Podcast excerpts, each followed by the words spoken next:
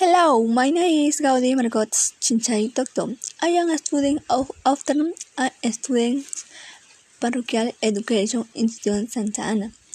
Welcome my podcast No More Water Opul at Howder.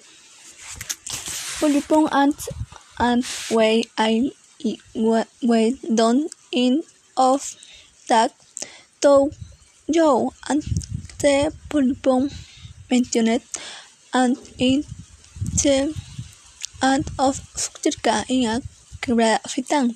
Sita cat may the at of the counted that its contamination generate and possible grant out that the polar of structure that in mid hell the polypon structure dot and the importance of water and the the what's no poly water why is important for our daily and if we consume contaminated water can cause of money student make and water no added contamination no water as is often us know and your future drink water with of like orange with